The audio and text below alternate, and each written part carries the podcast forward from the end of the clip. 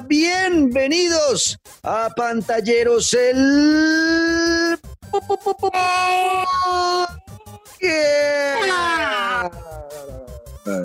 ¿Cómo están? Bienvenidos de vuelta nuevamente. Aquí estamos luego de... No hemos podido cada ocho días, está complicado. Pero bueno. La pandemia.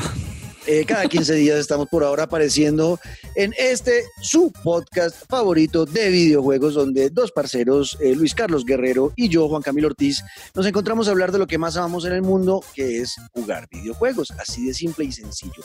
Luisca, ¿qué más? ¿Cómo va todo? He dicho saludarte, querido Juanca, a ustedes, pantalleros que siempre están ahí conectados. Oiga, muy contento con la cantidad de lanzamientos que han llegado en este mundo pantallero, con las nuevas consolas de las cuales estaremos hablando, con los nuevos títulos que ya estamos probando. Hoy uno de ellos y muy importante y sobre todo con invitado. ¿Qué es todo lo que está pasando hoy en este podcast? Porque la verdad está pues para que no adelanten un segundo. De acuerdo, pues hoy vamos a estar hablando de algo muy importante y fue el lanzamiento de Watch Dogs Legion, un juego que era de los esperados de esta parte final del año 2020 de la empresa Ubisoft. Entrevistamos a Clint Hawking, director creativo de, del videojuego, mejor, mejor dicho, la cabeza de Watch Dogs. Y, Duro, estaremos hablando con el Duro, eh, nos va a contar muchas cosas del juego, de cómo lo hicieron y demás, y luego venimos a hacer una reseña de lo que ha sido nuestra experiencia jugando Watch Dogs Legion y finalmente cerramos con eh, algunos pensamientos que tenemos del ya lanzamiento que ya están en el mercado, las dos consolas nuevas, la Series X y la, y la PS5, bueno, en sus dos versiones, ¿no? La Series S y también la PS5 digital, ya están en el mercado y hemos visto algunas reseñas que han hecho diferentes medios y vamos a hablar como espectadores de esas reseñas que las hemos visto porque no tenemos ninguna de las dos consolas y hablaremos de lo que puede ser eh, esta nueva generación. ¿Listo? Perfecto. Tenemos ah, pensamientos, pero no las consolas. Exacto. y, eh, y, leemos algunos mensajes del episodio anterior que hicimos, ese de nostalgia del PlayStation 2, porque mucha gente opinó. Eh, le fue bastante bien a ese episodio. Nos va a tocar dedicarnos a la nostalgia, entonces, porque realmente fue buena la recepción de ese episodio. Hablaremos de eso y mucho más. Esto es Pantalleros, el podcast.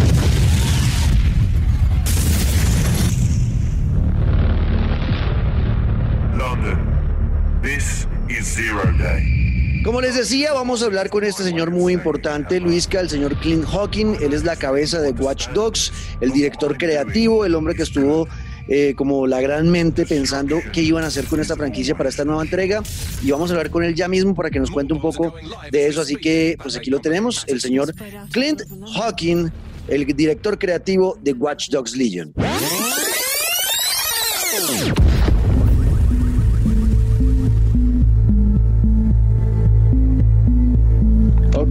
Hola Clint, ¿cómo estás? Bienvenido a Pantalleros el podcast. The podcast. Ah, Gracias, Camilo. Un gusto conocerte. Nice to meet you too. es un gusto conocerte también. Bueno, Clint, la primera cosa que quiero saber es de dónde vino la idea de usar cualquier personaje del juego como jugadores en Watch Dogs Legion. Watch Dogs Legion.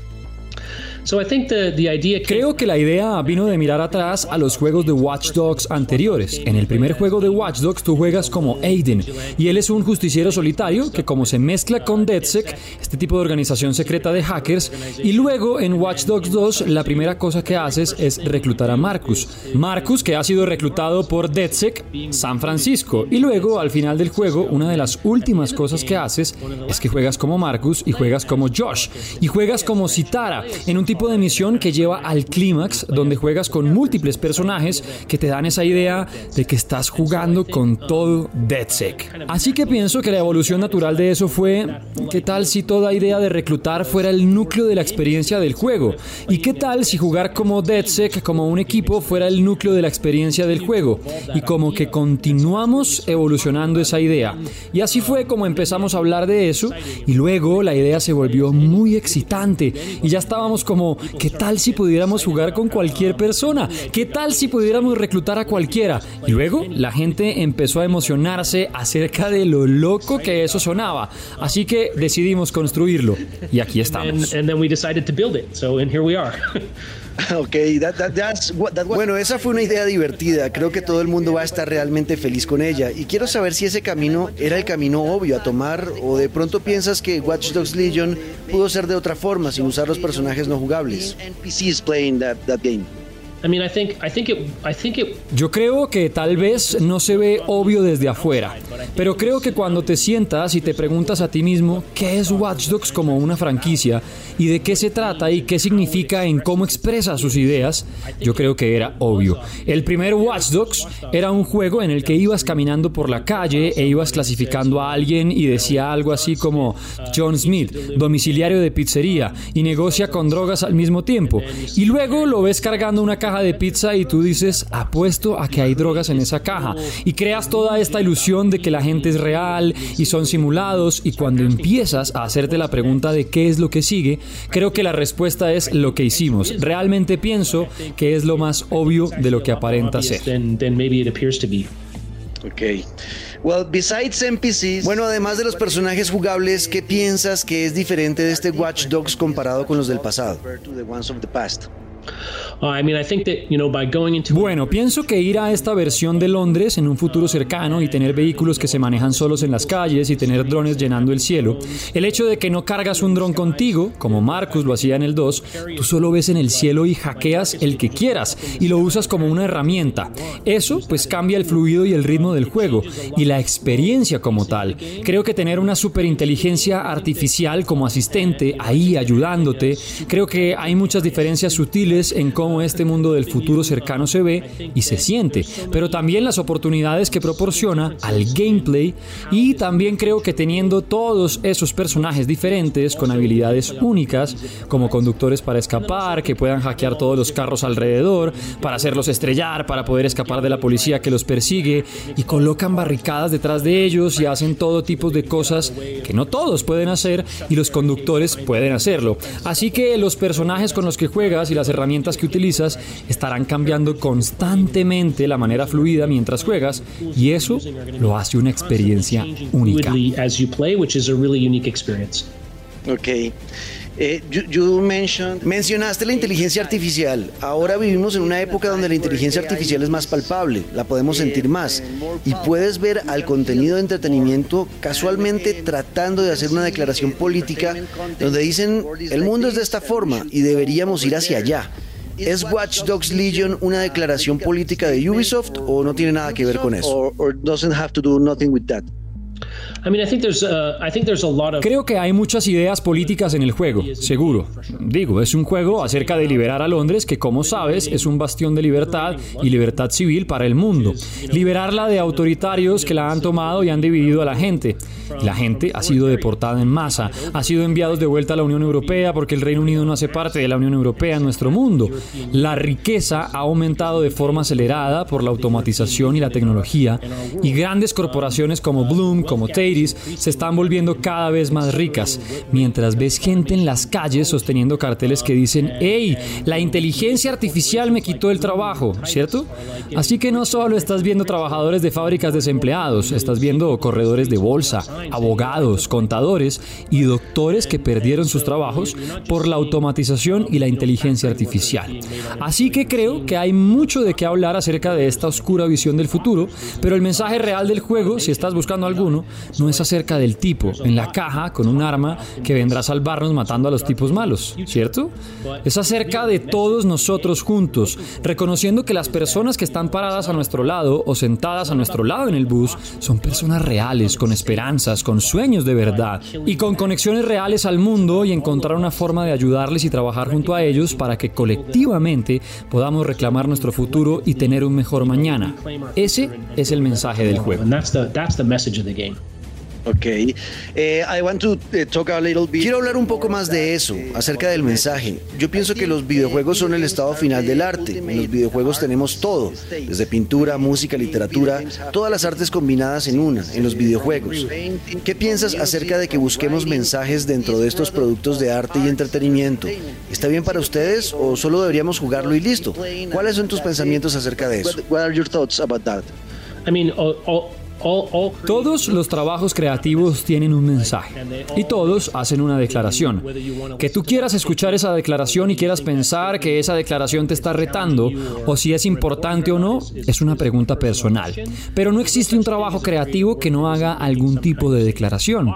A menudo, esa declaración es una perpetuación del status quo y eso está bien y podemos tener ese tipo de trabajos, pero pienso que lo realmente importante, que es diferente en los videojuegos, Tú hiciste la lista, música, pintura, cine, artes y todas estas cosas.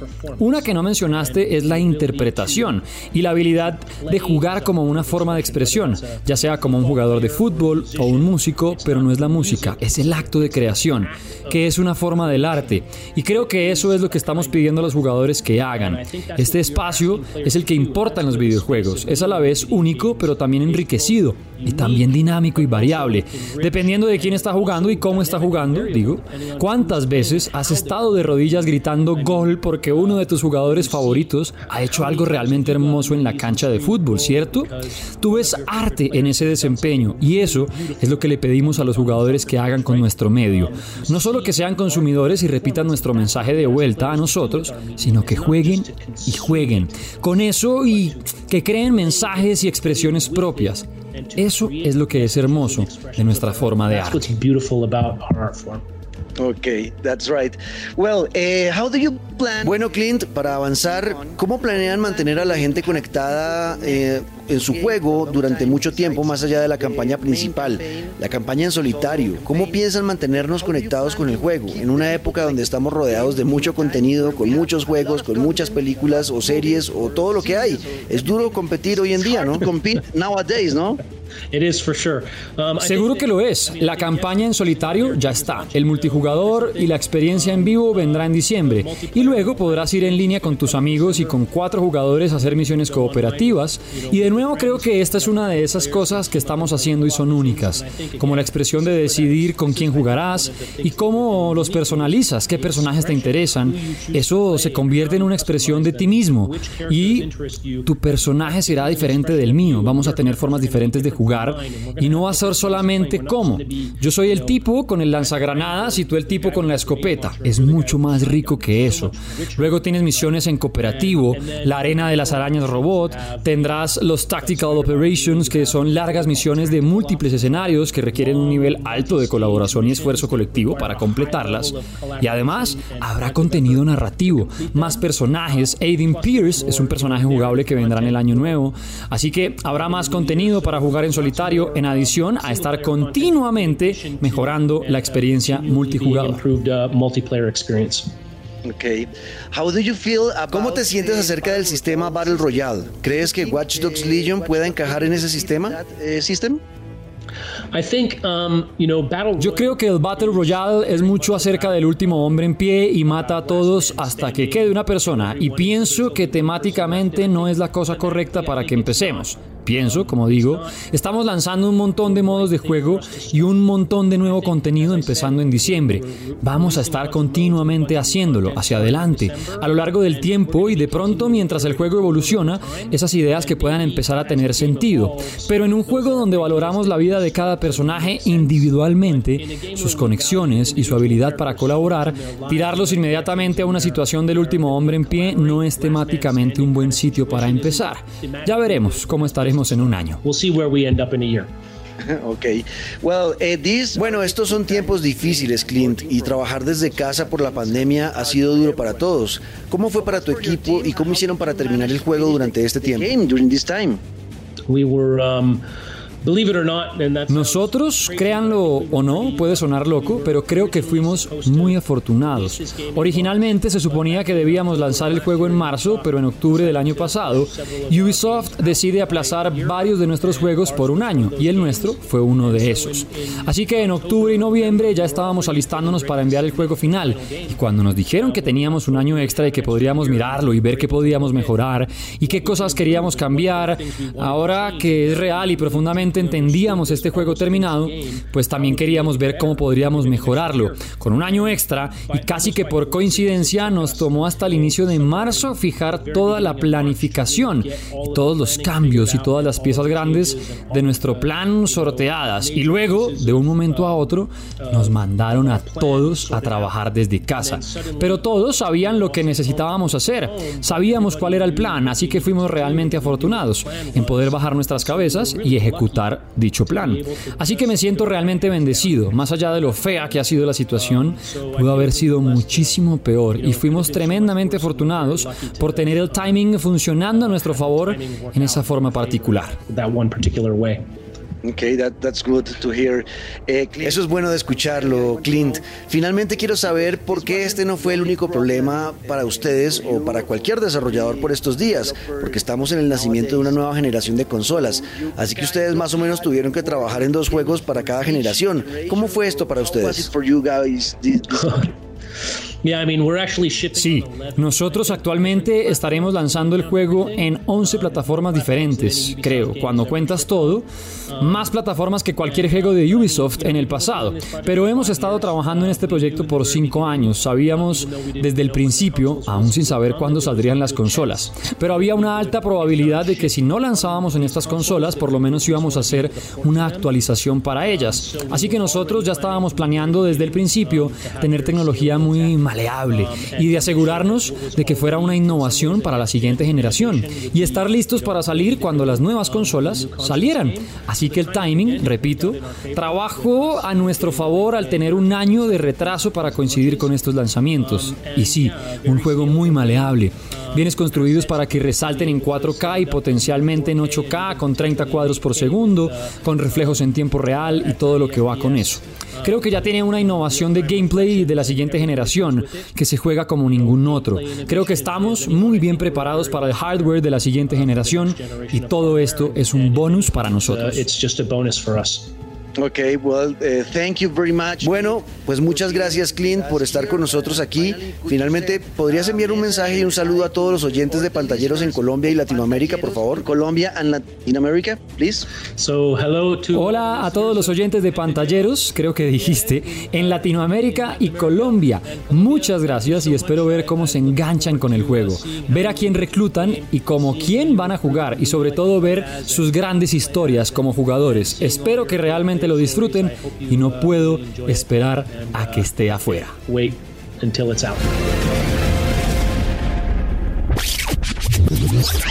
Ahí está, ¿cómo la vio? Con saludo y todo para los pantalleros eh, latinoamericanos y colombianos. Eh, un bacán, Clean Hawking, Luisca. Impresionante, me encanta la voz, no sé quién fue el encargado de traducir cada uno de sus mensajes, pero me encanta como la profundidad, el sentimiento, la proyección. Muy bien. Oiga, y, y, y me encantó dentro de la entrevista, pues todo lo que cuenta y que habla como un videojugador, que al fin y al cabo eso es lo que uno quiere, que los que desarrollan los juegos pues lo vivan igual. Me encanta cuando habla de cómo literalmente se enloquecieron. o sea, cuando dice nosotros empezamos a pensar que esto se podía hacer, pero ¿qué tal si hacemos esto? ¿Y qué tal si ponemos esto? ¿Y qué tal si mejor hacemos que la gente maneje hasta el conductor el último dron? Y literalmente lo que hicieron fue imprimir esa locura en un videojuego. Espectacular. Total, la verdad, muy, muy chévere la entrevista con Clint Hawking, eh, un bacán, muy abierto a responder todas las preguntas, eh, muy buena onda, así que de una vez hablemos de esto que es Watch Dogs Legion. Welcome to DedSec.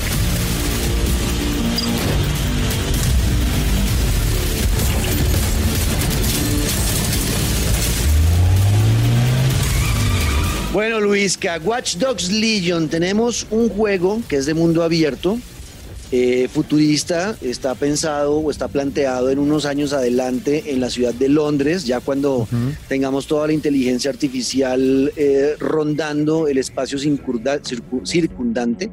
Eh, donde los carros, muchos ya tendrán esa tecnología que Tesla todavía está afinando, que es que se puedan manejar solos, donde estaré, estará lleno el cielo de drones eh, de todo tipo, drones que sirven para trabajar como obreros de carga, drones que hacen inteligencia en la calle, drones que sirven de policía, entre comillas, y están chequeando que no pase nada extraño.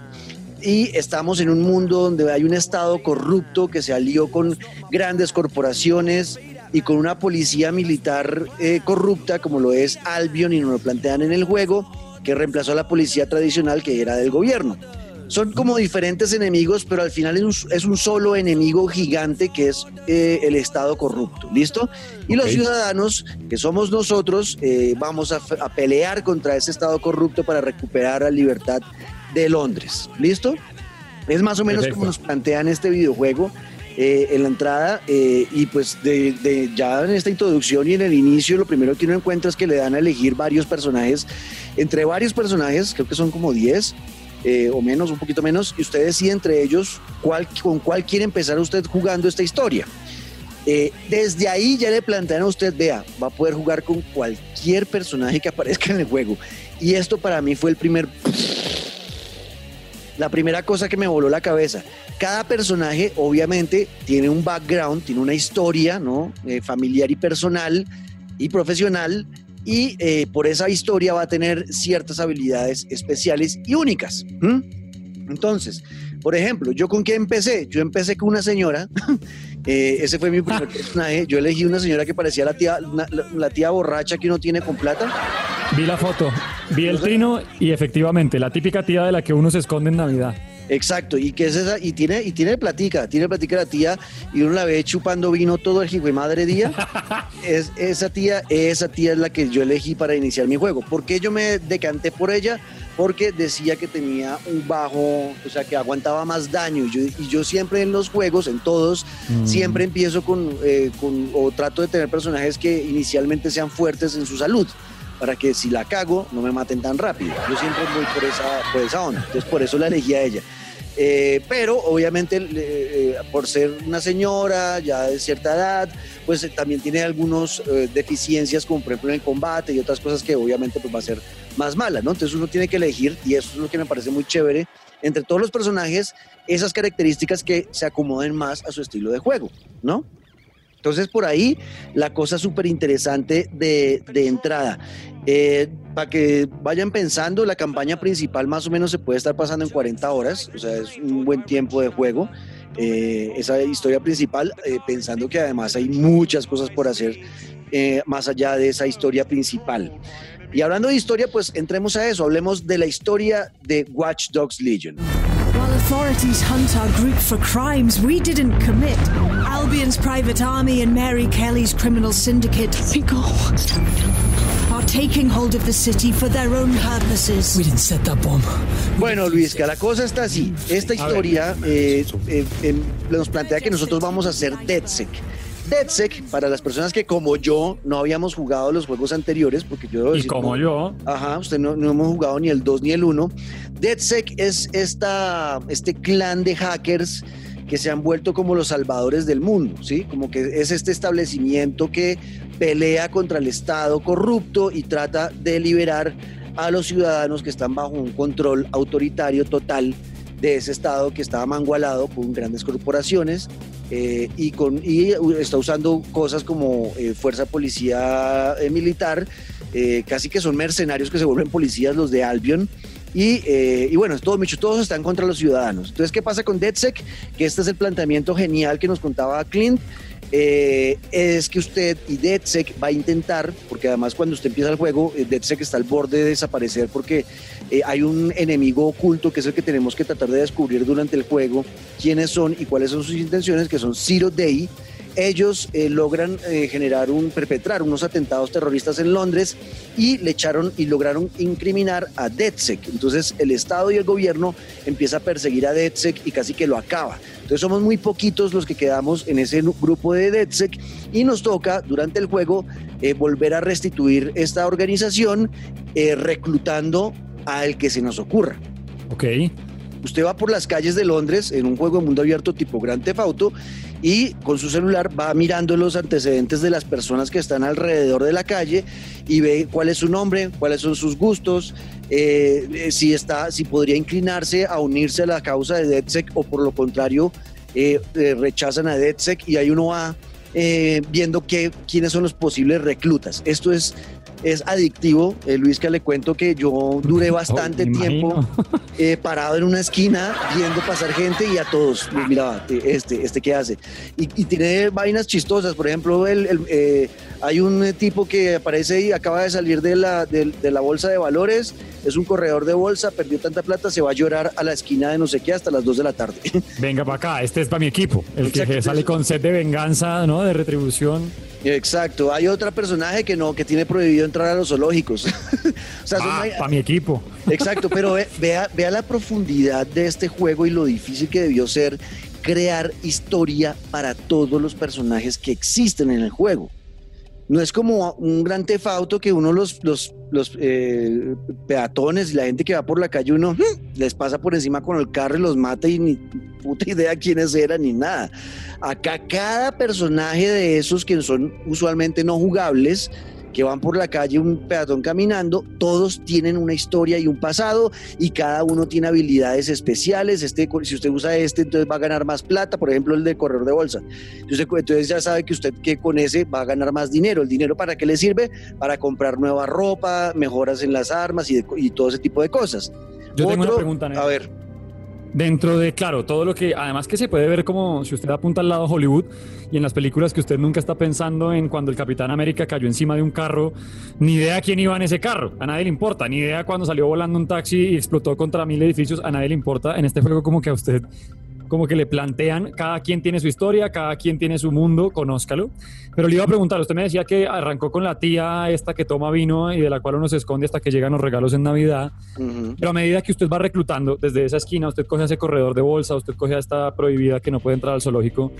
Y al hacerlos parte de su banda o de su, de su equipo, de este DeadSec, ¿Los puede manejar uno por uno o solamente sigue con su tía y va reclutando un ejército que va comandando desde ella? ¿O cómo funciona el asunto de la, de la caracterización? Perfecto, esa era la pregunta que quería ah, para darle. esto es muy bien. Conexión Jimmy Carter. Eso, para darle, para darle paso entonces a lo que tiene que ver con gameplay y cómo se juega este juego en Watch Dogs Legion. Ah, London. A beautiful city has been through the ringer. Now it's fallen into the hands of criminal organizations vying to control whatever's left. It's all gone to shit. Bueno, eh, Luis, que usted me está hablando del, tema del gameplay y cómo se juega este juego. Sí, uno cuando ya eh, empieza con ese personaje que le digo que yo empecé con la tía borracha y empecé a reclutar personas, para poder reclutarlas, primero toca saber la inclinación de esa persona hacia DedSec, ¿no? que es nuestro grupo y a donde los queremos reclutar.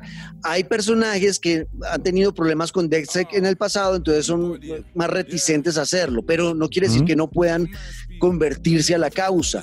Eh, hay diferentes eh, elementos en el juego que hacen que esos personajes terminen convirtiéndose. Por ejemplo, usan el, mismo tema de, Assassin's Creed, eh, que también es de Ubisoft, recordemos es de la misma casa, Watch Dogs Legion.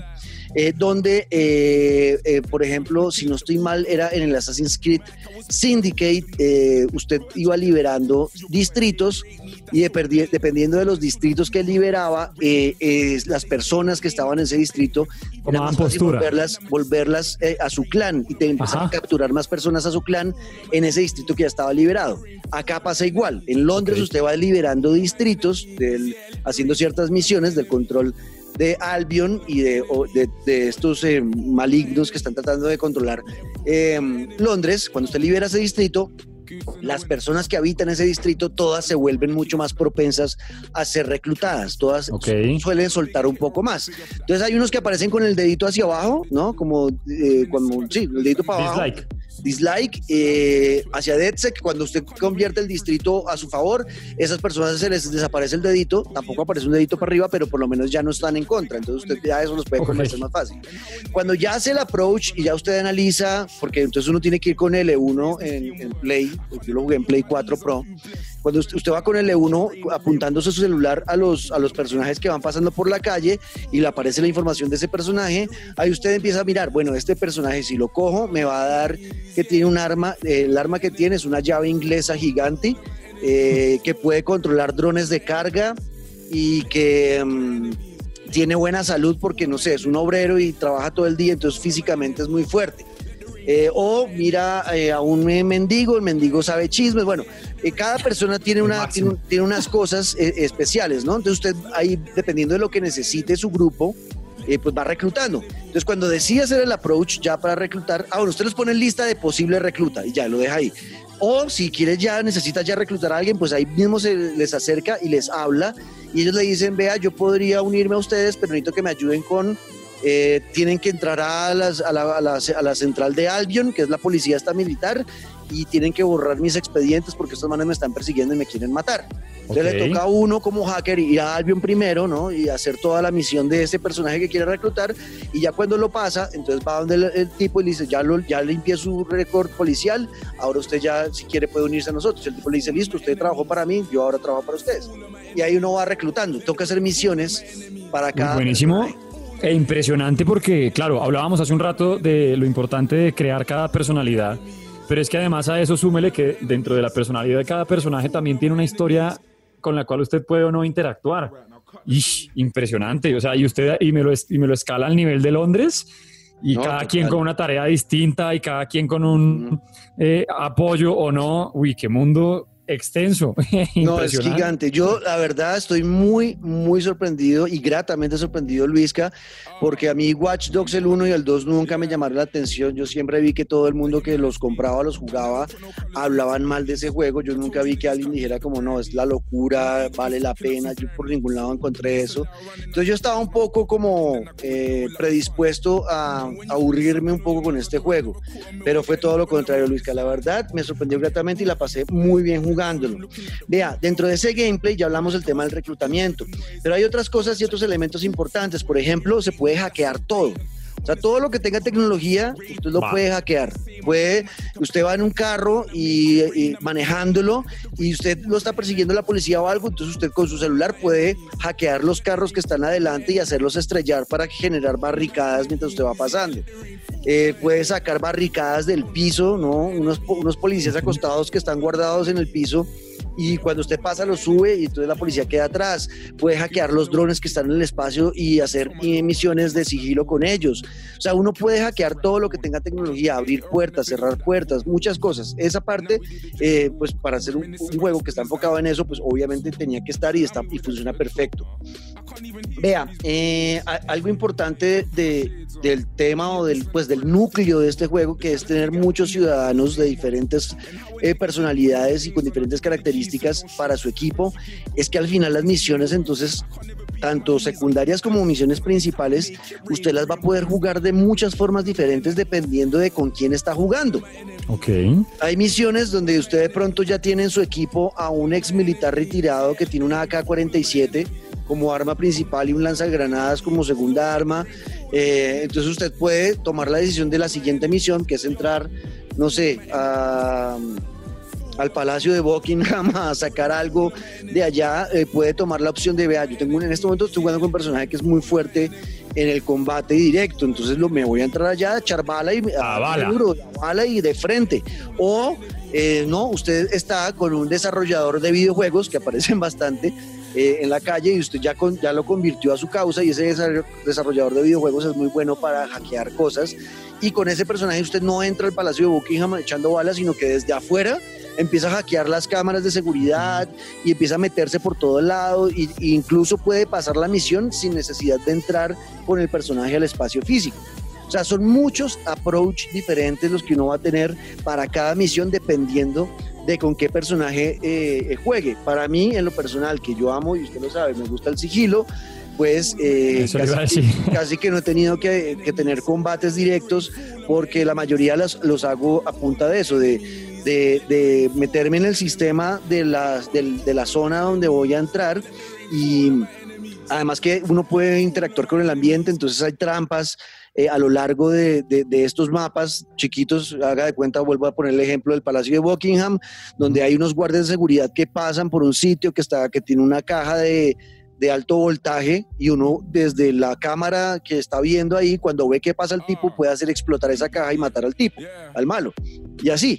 Y hay muchas trampas en los mapas y uno puede entonces incluso neutralizar enemigos sin necesidad de tocarlos ni siquiera o de verlos.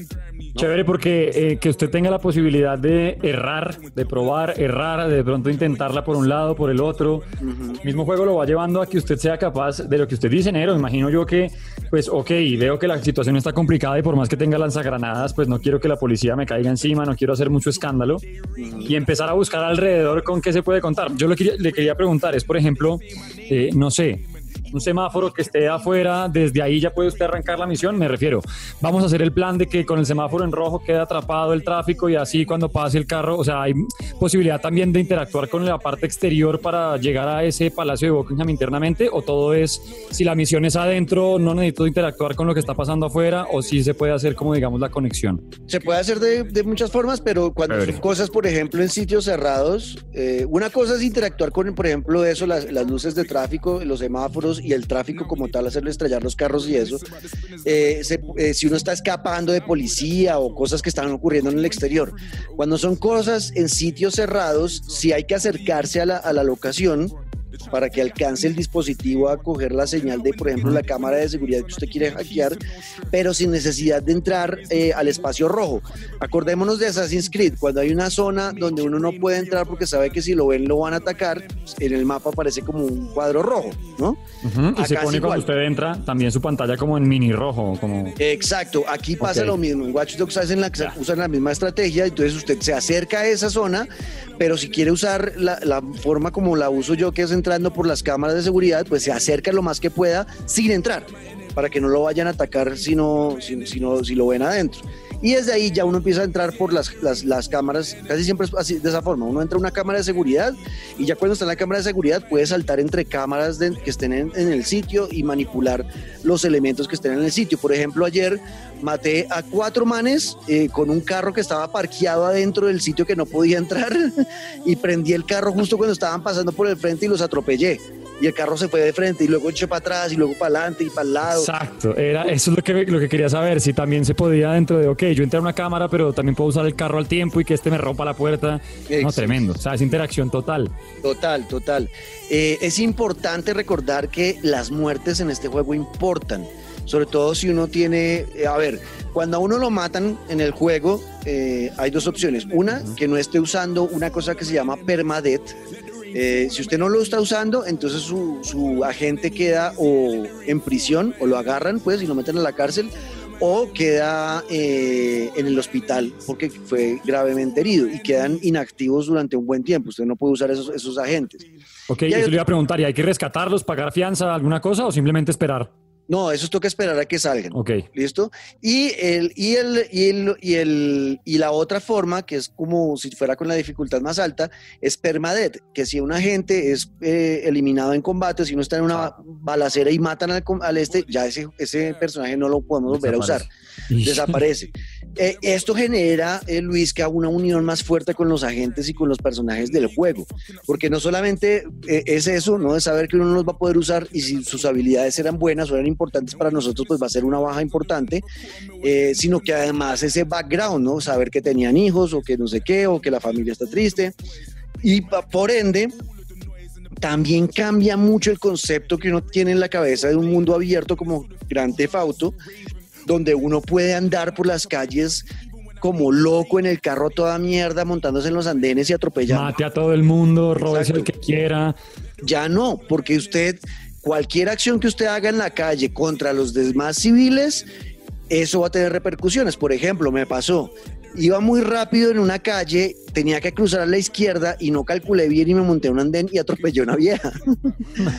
y me, entonces yo paré y, miré con el, E1, ¿no? O sea, le apunté a la persona que había atropellado, dice, fallecida, eh, el agente tal que era el que yo estaba manejando la mató, ahora su familia pues odia a DedSec. Entonces también la familia no va a ser propensa a unirse a, la, causa de, de DedSec. O sea, cada muerte importa en este juego y eso es algo que... Eh, por lo menos yo, echando para atrás mi cabeza, que a veces no es tan buena eh, en cuanto a memoria, yo no me acuerdo de haber encontrado un juego donde cada personaje que viera en el juego me importara. Es la primera vez donde me siento responsable de no puedo matar a todo el mundo o, ir como eh, despreocupado por el mundo porque todos son potenciales agentes para mí y todos me pueden ayudar en esta lucha que es dura. No, es, no, eh, no hay un enemigo que es único, acá no hay un gran villano. Acá el villano es todo un estado corrupto y para eso necesito un gran ejército de ciudadanos que quieran pelear por esa libertad. A eso voy. Y el remordimiento de usted meterse con una sociedad que está pidiendo que la inteligencia artificial deje de robarles todo, que el gobierno deje de ser pues, tan corrupto. Y usted da parte tratando de defender la idea de DeadSec, representando a este equipo y usted matando a alguien que después le genera que la familia lo odie. Eso el tema de remordimiento y el tema de historia personal empieza a influir, como yo le decía ahorita, es que nadie piensa en el extra, nadie piensa en el que va manejando el carro del cual se escapó Deadpool, nadie piensa en quién quedó atrás. Acá le va a tocar a usted pensar literalmente hasta en dónde gira y pilas con la cebra, porque si hay alguien cruzando, pues puede ser una gente que, ¿por qué no? Y según usted cuenta, tenga arma tremenda, salud importantísima, velocidad espectacular y usted termina acribillándolo sin querer. Entonces, más conciencia en el, en el mundo abierto Buena apuesta de Ubisoft. Claro, y, sabe que eso me hace pensar mucho que me da un pesar porque lo aplazaron indefinidamente la película de, de Ryan Reynolds nueva que viene, que es de eso, la película de, de, él. Él es un personaje no jugable de un videojuego y, ese personaje no jugable va a tomar acción como no, estoy mamado de que aquí todos los días uno va a pasar carros y explotan al frente y matan un resto de gente y nadie hace nada, entonces el tipo va a tomar armas en el asunto. Más o menos es una parodia de Grand Theft Auto, pero le apunta también mucho a este juego esa película a Watch Dogs Legion, así que eso también, pues, esa película hay que verla, pero yo la aplazaron indefinidamente, salía el otro año y ya parece que quién sabe cuándo. Ojalá salga porque la verdad se ve muy emocionante. O sea, Cyberpunk y esta película para el mismo día, ¿o qué? Mm, quién sabe, vamos a ver. bueno, Luisca, vea, eh, dentro de ese gameplay también ya cosas rápidas para contar. Eh, la tecnología y las mejoras del juego son importantes. El tema de poder manejar drones. Hay una araña eh, robot que es, esa araña robot es casi como el superhéroe de nosotros. Con esa araña uno va a poder hacer de todo y tiene incluso hasta minijuegos, pequeños momentos de, de, juegos de plataforma donde toca llevar la arañita saltando por, sitios y que no se caiga al vacío y si se cae le toca devolverse y o sea, tiene muchas, muchos elementos este juego eh, que no lo hacen eh, que sea aburrido. Más allá de que hay misiones, por ejemplo las de reclutamiento, eh, llega un punto donde ustedes se repiten, siempre son las mismas cosas, o, borrar, o borrar archivos de la persona que uno está reclutando, o matar a otra persona que este tipo, a uno de los malos, que este tipo necesita para poder reclutarlo, o eh, ir a, liberar a alguien que está secuestrado. Eh, son como esas tres, eh, más o menos, las que, las que van a aparecer para reclutar personas. Pero con ese, esa repetición y repetidera de esas misiones, aún así la forma de approach es tan diferente en cada vez que uno vaya dependiendo del personaje que no se vuelve aburrido y tiene hasta dentro del mismo juego o dentro de la misma misión minijuegos al usar la tecnología como lo que le digo de la, de la araña robot que también es, es brutal. Y a eso métale que obvio pues cada personaje es distinto, por más que la forma de reclutamiento sea igual, me imagino que cada personaje tiene su cuento aparte. Claro, cada uno tiene, su cada uno tiene sus propias habilidades y, defectos. Y, y, dependiendo de eso uno sabe cómo puede hacer el acercamiento a la, a la misión. Y cada uno de esos personajes también, en general, hay un árbol de habilidades que uno va mejorando con plata que va ganando en el juego y con puntos de experiencia y también va mejorando la tecnología y va desbloqueando nuevas cosas. Entonces empieza usted solamente con la arañita robot y luego ya puede hackear, por ejemplo, torretas de metralletas eh, enemigas y, manejarlas a, control remoto.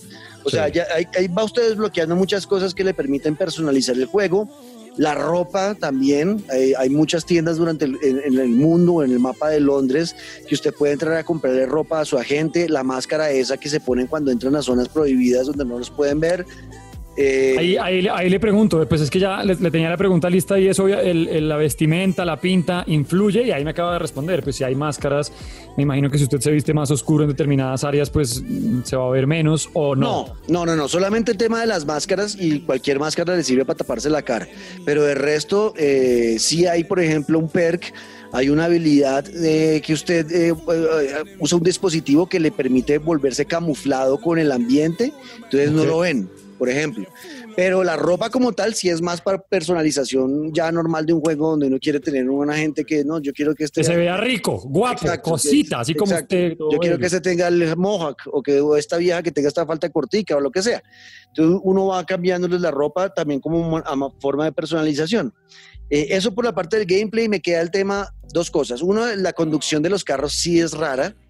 Ay, no me diga no se siente mejor en Grand Theft Auto. Eh, la No, es que de los estamos- carros acá es, se siente como si flotaran los carros sobre el asfalto, no como no como si fueran hoovers, no se siente como si fueran llantas andando en un en unas sobre asfalto, sino como si estuvieran medio flotando sobre el sobre la, sobre la calle. Entonces Su- parte Suele pasar, ¿no? Suele pasar con, con los títulos de Ubisoft, a veces con el tipo de transporte. Ya la próxima semana le hablaré de, de Valhalla, pero pues también se, se vale mencionar, por ejemplo, Odyssey y, y cuando uno se monta en el caballo, en este caso en un carro, yo también siempre me ha quedado como esa deuda pendiente. Qué vaina, como que no se siente tan natural el momento de moverse. Sí, esa parte no, no está bien cuadrada. Lo que sí está chévere es el tema de como ya estamos en el futuro y hay carros autómatas, ¿no? Hay carros que se conducen solos por la inteligencia artificial, pues es chévere. eh, a veces pasan carros que tienen la A adelante, que quiere decir que es un carro autómata, eh, y usted para el carro, se monta y, y pone en el mapa el destino y el carro lo lleva. Entonces, eh, y entonces uno puede ir apreciando algo que está muy bien hecho, que es todo el tema de la ciudad de Londres, que ya voy a hablar de la parte gráfica porque esa parte está brutal, pero es bonito esos elementos de, la parte autómata. Nero, ¿usted se vio de casualidad la película de Steven Spielberg, Minority Report? Sí, claro. ¿Por ese estilo de, de carros automatizados va el juego? Sí, por ahí, por ahí va la cosa. Perfecto. Eh, y finalmente ya para cerrar gameplay, el tema de las, ya cuando usted se enfrenta a bala con los enemigos, eh, esa parte está muy bien hecha, el tema de los disparos es fácil, pero a la vez tiene su complique, o sea, eh, tiene el, el, el autoapuntado de Grand Theft Auto, Ujú. pero de todas maneras él toca mover el joystick derecho un poquito para realmente impactar en la cabeza o lo que sea. Eh, lo que no me gustó, que también lo voy a hablar más adelante, es el tema del sonido en esos disparos. Pero bueno, ya, ya vamos ahí. Pero el tema de- los, de, la- de las batallas a bala son divertidas, muy, muy divertidas.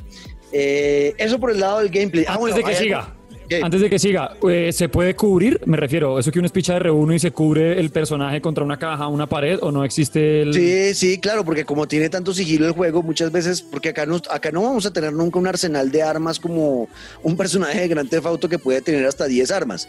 Acaso acá tiene un arma principal y una secundaria, y como la mayoría son ciudadanos de a pie, el arma principal es una eh, pistola electrocutadora. Y de pronto le Ok, un desbloquea un- taser. Exacto, un taser. O de pronto usted le desbloquea una pistolita 9 milímetros eh, adelante, más adelante. Pero hasta ahí va, o sea, ¿no? Y a, a no ser que usted tenga un espía o un militar, que esos vienen con las armas grandes, pero solo dos. Porque el juego siempre lo invita a uno a tratar de hacer muchos approach desde el sigilo, ¿no? Escondiéndose, sigilo. cubriéndose, manejando el entorno para atacar a los, a los enemigos y luego ya cuando uno se vea como me vieron y ya me tocó bala, pues bala. Pero, pero sí, lo invita a uno mucho a no usarlo.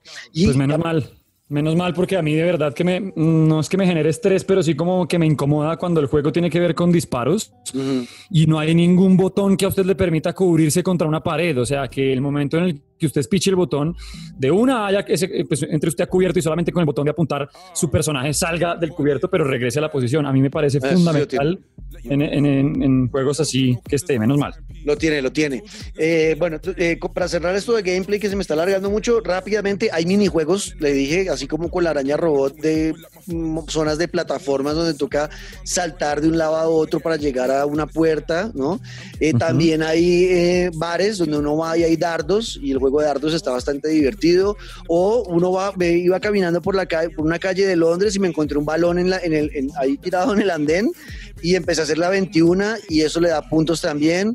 O sea, y, y es difícil, toca con R2 y R1 ir calculando en qué momento es pichar para levantar el balón con la izquierda, con la derecha y a ver cuántas, eh, cuántas toques le puede dar al balón. O sea, O sea, no como en la vida real, que somos tan duchos en el tema y, Eso. con- el videojuego es más complicado. Eso, entonces ahí está, hay muchas cosas para hacer.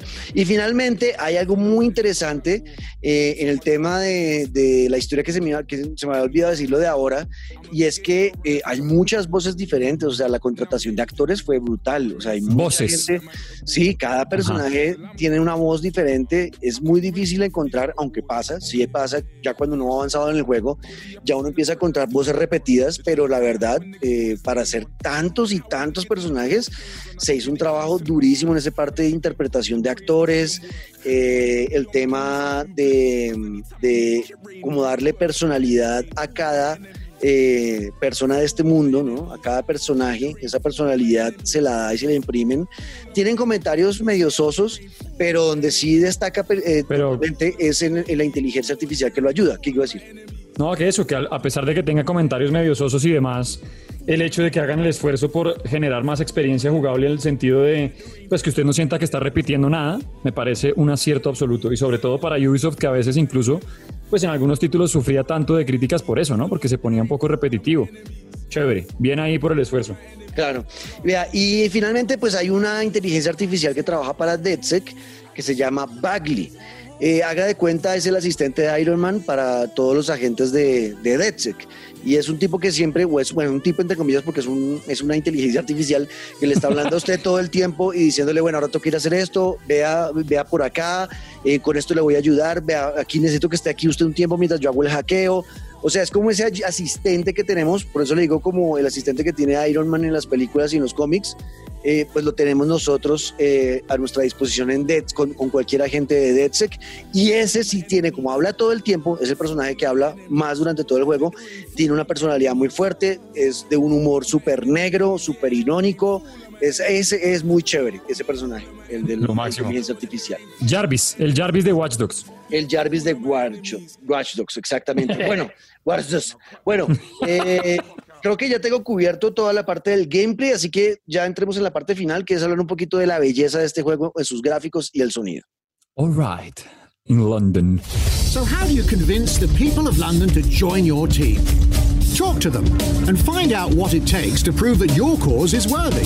Tell me what's wrong. I witnessed Albion doing some peak shit. These Clan Kelly guys, they've gone too bloody far. Bueno, Luisca, eh, Hora de entrar en la parte de gráficos, y esto sí eh, eh, hay que reconocerlo, eh, se hizo un trabajo maravilloso, arquitectónico, para plasmar la Londres de hoy proyectada a un futuro, ¿no? Porque hay pantallas holográficas y cosas que no existen todavía, pero que uno podría ver llegando en cualquier momento, ¿no? al mundo. Y Londres lo pintan todo igual, el Eye of London, todas las cosas, el Palacio Buckingham, o sea, realmente está, es muy fiel la, la, pintura pues que es Londres en este videojuego de la Londres real, obviamente como le digo pues traída o llevada al futuro, como la ven ellos en el futuro pero con los mismos cimientos.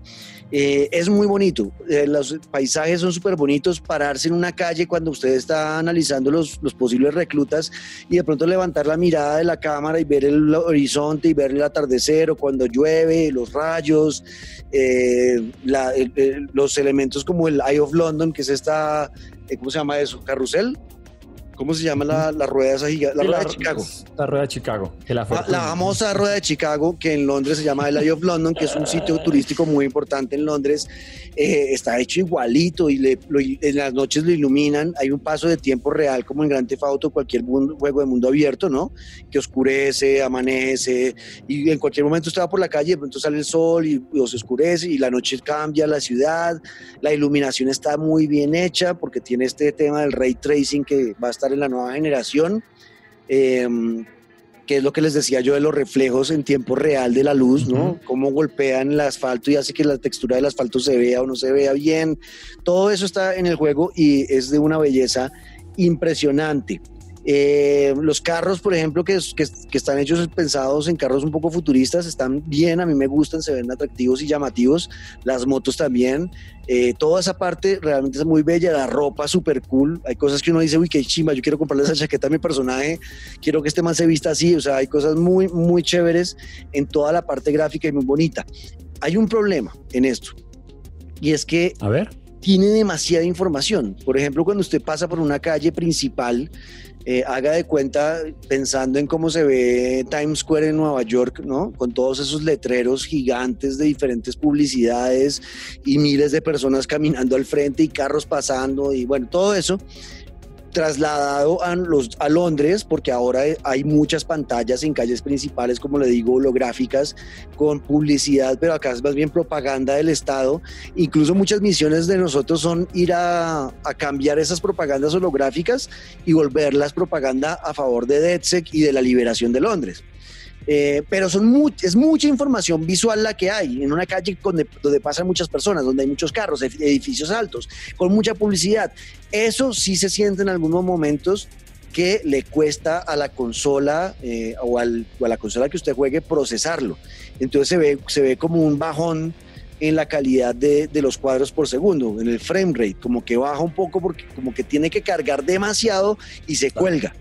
Entonces, eh, eh, eh, yo entiendo que se hizo para que se viera realmente impresionante, se ve, pero sacrificaron un poco de esa fluidez del juego para que se viera impresionante. Es lo único que tengo que decir malo del tema de gráficos. De resto, la verdad, muy bien. Y el sonido, eh, el sonido eh, tiene la música de los carros brutal. Uno puede ir cambiando emisoras y hay música clásica, hay rap, hay rock, hay de todo. Como se imaginaría uno la música en Londres, ¿no? E incluso okay. son muy fidedignos en, por ejemplo, la emisora de hip hop pues tiene artistas de hip hop eh, británicos, como por ejemplo hay varias canciones de Skepta, que es uno de mis favoritos raperos británicos, y uno lo hace sentir a uno en Londres.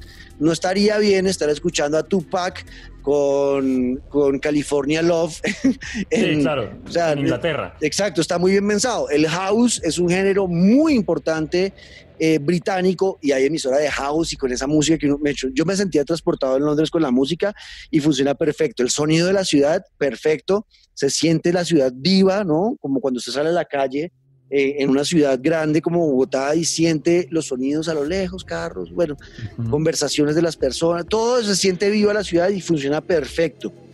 Eh, los carros eh, son del futuro, ya no tendrán eh, gasolina, ¿no? Son carros que todos apuntan a ser eléctricos y si usted sabe, los carros eléctricos hoy en día no suenan. No, o sea, es como cuando la Fórmula 1 le dio por cambiar de motor. Exacto, usted llega... ¿Dónde está el ruido? Exacto, un carro eléctrico máximo si suena, suena como... Y ya, no suena nada más. ¿Cómo? Entonces, ¿Cómo? Es que me, me, me encantó. Así suena, ¿listo? Entonces, eh, ya con eso, ya con eso, y, y, lo hicieron perfecto en el juego. Los carros no tienen casi sonido. Eh, donde para mí falló realmente el tema del sonido en Watch Dogs Legion es el tema de las armas. ¿Por qué? Todas suenan igual y suenan igual, pero con diferente intensidad. Si es una pistola, suena chu, chu, chu. Si suena la, la, la metralleta, es chu, chu, chu, pero, o sea, no le, no, o sea, como que se siente que hicieron el mismo mapeo de sonido y lo dejaron igual para todas, pero con diferentes rangos. Eh, no se siente que, y además, casi que hay una, usted usa una metralleta y siente que está disparando todavía la taser, o sea, eh, pero, no, pero repetidas falla. veces. O sea, el tema del sonido de las armas no me gustó para nada.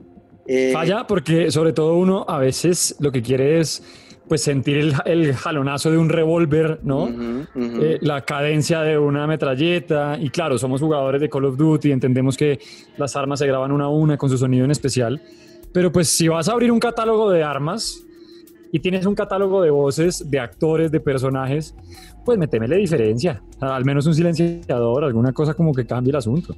Total, sí, entonces no, la verdad no. No, no, no funciona bien el sonido de las armas. Pero de resto, es un muy buen juego. Voy con la conclusión. Destruction is always the cure. More bombs are going live as we speak. That may complicate matters. They're spread out all over London. Chan, chan, chan. Eso es, Luisca. Chan, chan, chan. La conclusión ha llegado y la conclusión para mí es, de una vez lo digo, es un juego de nueve puntos porque a mí me sorprendió wow. bastante, nueve sobre diez. Eh, yo no me esperaba este juego, como se los dije ahorita, Watch Dogs para mí no era una franquicia atractiva, nadie hablaba bien de los juegos del pasado, yo nunca los jugué, eh, pero me he encontrado con un juego totalmente divertido. Y como lo decía el señor Klein en la entrevista, eh, el core o el núcleo del asunto de que este juego sea tan divertido es la posibilidad de usar una infinidad de personajes con diferentes características que permiten que siempre sea divertido hacer incluso la misma misión varias veces, porque va a haber muchas formas diferentes de hacerlo. Cada personaje tiene su personalidad y eso lo hace realmente entretenido. El tema de que me, hagan pensar en que cada persona del juego importa, también me cambia a mí el paradigma de los juegos del pasado, donde me importaba un culo el resto del mundo y si mataba a 20 no me importaba, ya no ya, ya me hacen pensar que cada vida cuenta dentro del juego y eso para mí es un cambio real, muy positivo para un juego eh, que quiere destacar en esta época tan difícil como se lo decía Clint, con tanto, con tanto contenido, eh, donde para poder sobresalir pues hay que hacer algo diferente. Y a Ubisoft no le dio miedo a hacer algo diferente y se aventaron y lo hicieron con toda. Y la verdad yo quedo muy contento con Watch Dogs Legion. Lo único que falta es el tema del multijugador porque no lo tiene todavía, hasta diciembre lo van a habilitar. Eh, y también mm, me puedo imaginar que va a ser muy divertido jugarlo con amigos cada uno con su propio personaje, con diferentes habilidades, eh, haciendo misiones diferentes. Creo que, creo que va a funcionar, va a funcionar ese juego, eh, Luisca. Así que para mí es un 9, vale la pena. Eh, si les gustan los juegos de mundo abierto, si les gustan los juegos con historias pesadas, donde haya incluso hasta un mensaje, ¿no? un stand-up donde dicen que unidos como civiles vamos a ser mejores que un Estado corrupto, donde hay muchas cosas interesantes, la verdad, para mí vale la pena totalmente este juego, yo lo compraría ya mismo, sí me gustan ese tipo de juegos, así que ahí está, es lo que teníamos de Watch Dogs Legion, una pregunta más o algo, o ya nos vamos para lo siguiente, Luisca. Nos vamos para lo siguiente y de una vez que se alisten porque ya estoy pidiendo Watch Dogs, así que negro, ya tenemos equipo. Eso, perfecto, ahí está. Watch Dogs Legion en Pantalleros el podcast. Let's take back London.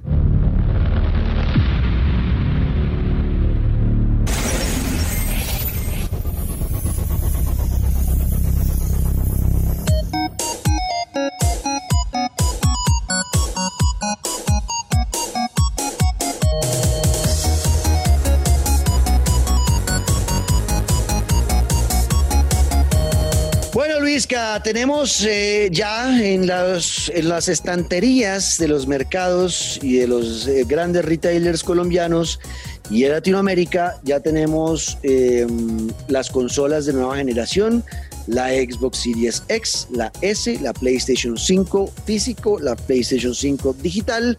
Ya podemos comprarlas, están agotadas en muchos sitios, preventa van a llegar en los próximos días, los que la compraron en preventa, y esperemos que para diciembre, que es realmente cuando va a ser importante, y ojo, ojo, el Black Friday que viene a finales de noviembre, eh, con un descuento seguramente encontraremos esas consolas, pues esperemos que puedan suplir eh, la demanda, ¿no? Porque pareciera que están colgados. Vamos a ver. Sí, yo creo que no, no van a dar abasto.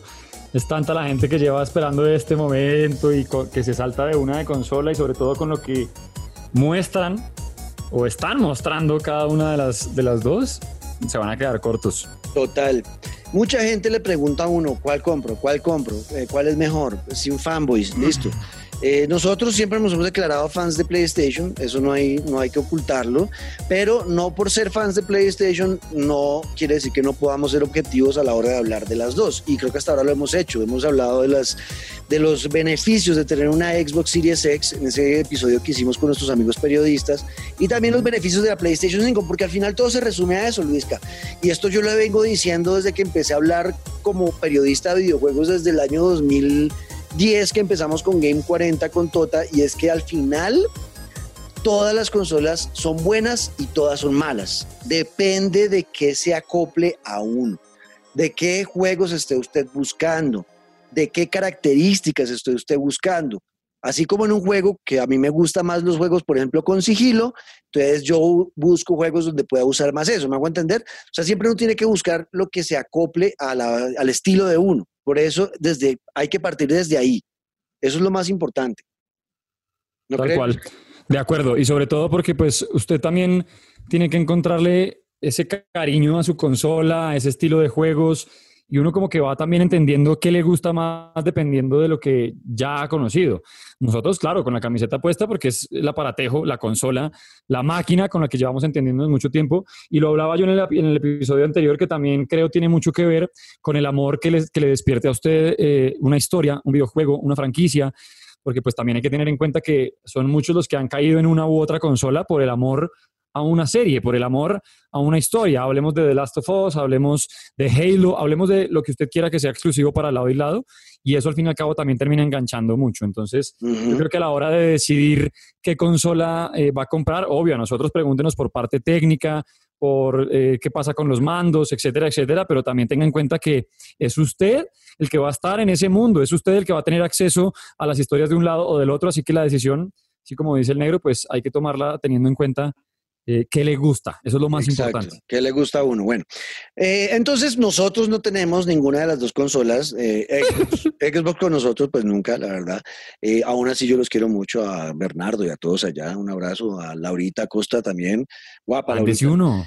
Mándese un Xbox acá y un, un Play 5 y los compartan. ¿Por qué no? Y saludos también a Delio eh, y a toda la gente de Solutions to Go y a las personas que quiero mucho en Cracks. San Francisco, como Joel Messiano también, eh, la directora de PR para Latinoamérica. Nosotros no tenemos la consola todavía. Posiblemente tengamos la PlayStation 5 y nos la manden. Esa sí parece que nos la van a prestar un tiempo, pero por ahora eh, no tenemos las consolas y, y tenemos que hablar de esto. Entonces, ¿qué hicimos nosotros? Como ustedes, buscar reseñas buscar grandes medios, IGN, ver cómo ellos eh, vieron estas nuevas consolas desde que se las entregaron y estamos en eso, las hemos visto todas y lo que yo he visto hasta ahora, Luisca, eh, y voy a empezar por Xbox Series X, es que primero lo que se vio en el unboxing de todos es que la caja es muy bonita.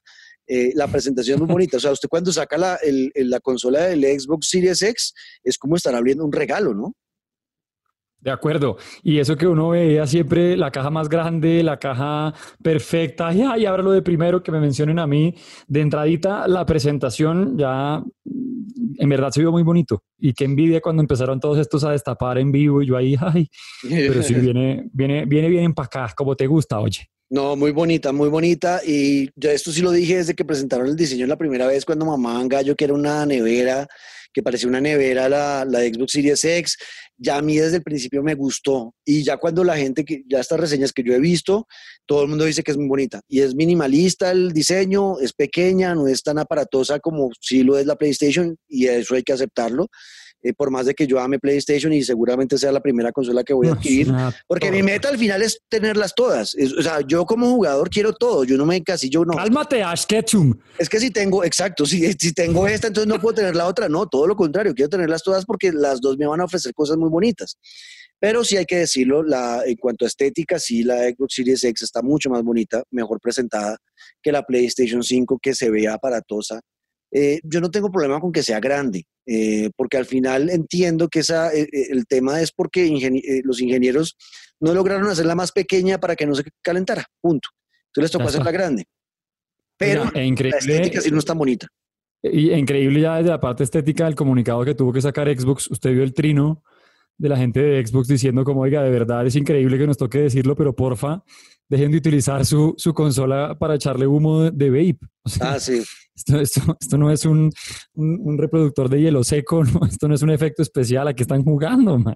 Claro, es que eso lo hicieron para hacer como una broma en internet de eh, alguien De se me diciendo quemó. que, exacto, que la, que la consola se calentaba mucho y se le quemó. Entonces le echó por la parte de encima, que también es muy bonita la parte, porque la, la- la consola es cuadrada toda, pero la parte superior es cóncava, o sea, es curva.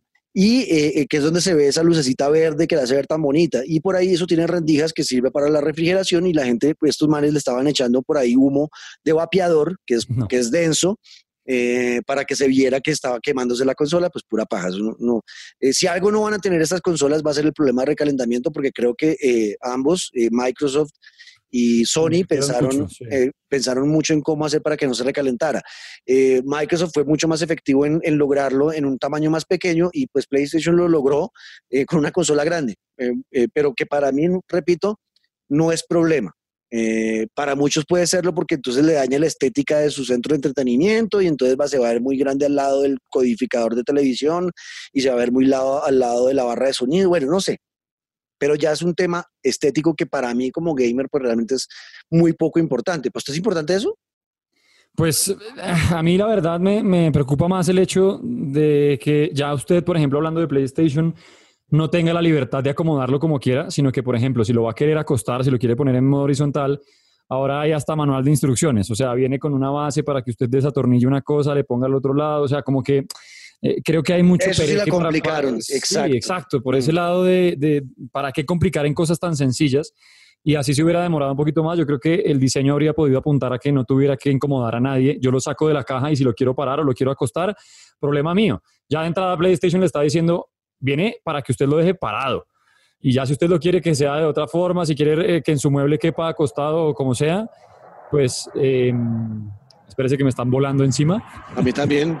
Está pasando un caza bombardero en este momento. Nos están buscando, Luisca.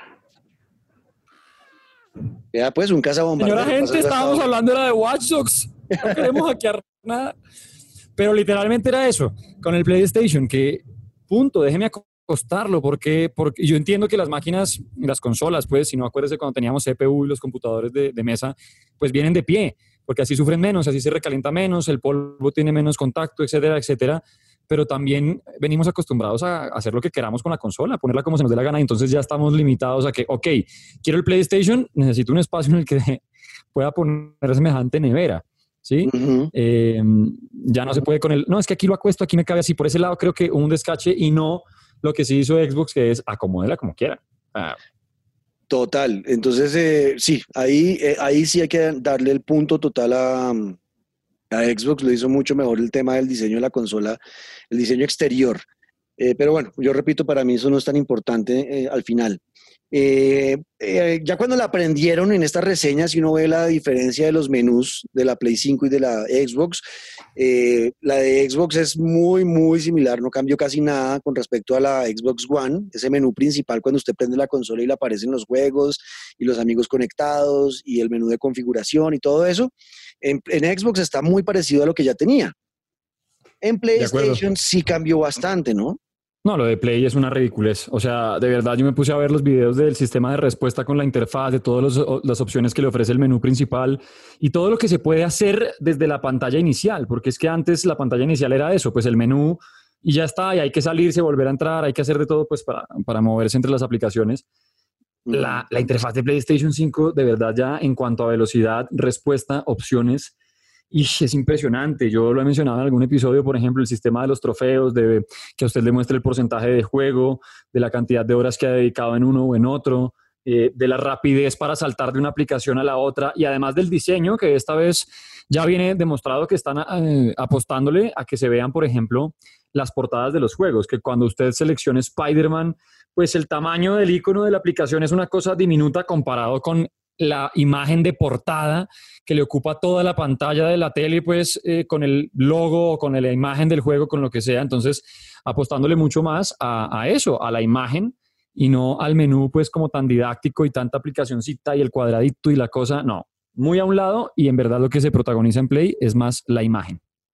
Exacto. Entonces, eh, eh, el, el tema del menú a mí, el de PlayStation 5 me encantó, eh, porque sí, mejora bastante con respecto al del Play 4 y todo lo hace mucho más rápido, que al final es lo que estamos buscando hoy en día, que todo sea más rápido, como que somos menos propensos a la espera, no, no queremos esperar y PlayStation 5 lo hace perfecto en ese menú. Eh, bueno, ya hablando del tema de la gráfica, de la parte gráfica, pues sí, el Xbox Series X y en el Play 5 también se ve ese 4K nativo fluyendo bastante bien con respecto a la generación actual, se ve mucho mejor. Eh, pero todo ese tema y ese poder gráfico, por ejemplo, en la Xbox Series X, que sí es más potente eh, que la Xbox One X, X, el doble, es el doble de potencia y 20% más que la de Play 5. Tienen 12.5 teraflops de poder de computación. Eso es más que lo que tiene el Play 5. Eh, o sea, la Xbox Series X es la, la- la consola más potente, pero hay que ver cómo van a usar esa potencia. Por lo pronto, y además Claro. no, no lo vamos a saber por ahora, porque por lo pronto Xbox Series X no tiene un juego que la vaya a llevar al límite. Eso se va a ver por allá en dos, tres años. O sea, no sabemos cómo se va a ver cuando ha- ya haya un desarrollador o el mismo Xbox sacando un juego que la, sa- que la, la lleve al límite y los que deberían ser exclusivos, donde uno pueda ver realmente cómo funciona la consola, eh, llegando a- a explotarla lo más posible, pues ninguno va a salir este año. Todos esos juegos van a salir a finales del próximo año, ¿no? El, el Halo y bueno, y todos los que han dicho que han aplazado. Entonces, pues en Xbox no sabemos cómo vaya a funcionar. Eh, Sí, más sí allá del Game Pass, que Sí. claramente trae todo lo de, lo de retrocompatibilidad y de dos consolas o tres anteriores. Bueno, un catálogo creo que el más amplio en la historia de Xbox. pero son juegos que se van a ver con, la, con más Exacto. calidad, sí. Eh, mejores que la generación actual, pero para poder comparar con la Play 5 no sabemos, no se puede comparar porque pues no, exacto, no hay juegos que le, que le saquen el jugo. Los que, de, que va a tener muchos juegos, sí, va a tener muchos juegos, como lo dice Luisca, por el Game Pass y por la retrocompatibilidad, va a tener muchos juegos, pero son juegos viejos de eh, generaciones anteriores que se van a ver mejor, se van a ver más bonitos, pero no son juegos para compararlos con los juegos de Play 5 porque pues todavía no sabemos cómo se van a ver. ¿Listo? De acuerdo. Eh, por parte del Play 5, ese, eh, apartado, pues sí, ya uno puede comparar un poco viendo el Miles Morales y viendo el Ray Tracing, eh, que es esto que he insistido en los últimos episodios, que es el tema del reflejo de la luz, que hace que todo se vea mucho más real, con texturas más reales. Eso lo va a tener el Play 5 y en el Miles Morales, los videos que he visto, se ve impresionante. O sea, ahí sí uno puede ver que hay juegos ya que están sacándole jugo a la potencia de la consola.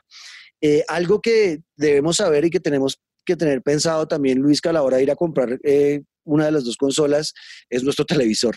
Nada que hacer. O sea, si usted no tiene un televisor que sea 4K, eh, UHD, eh, ojalá OLED y que ojalá tenga 120 hercios, eh, que sea de 120 hercios y no 60, pues realmente no se va a ver gran cambio con la generación actual. O sea, y eso no es culpa de las consolas. Eso es muy importante porque la gente a la hora de saltar a comprar creen que sin importar el tipo de televisor en el que lo van a conectar da lo mismo y obvio que no. No. Porque para esa gracia entonces primero hay que invertir en un buen TV. Porque si no, la consola que ya tenemos es suficiente. Y si va a ser una inversión en una consola, pues que sea para sacarle el máximo provecho.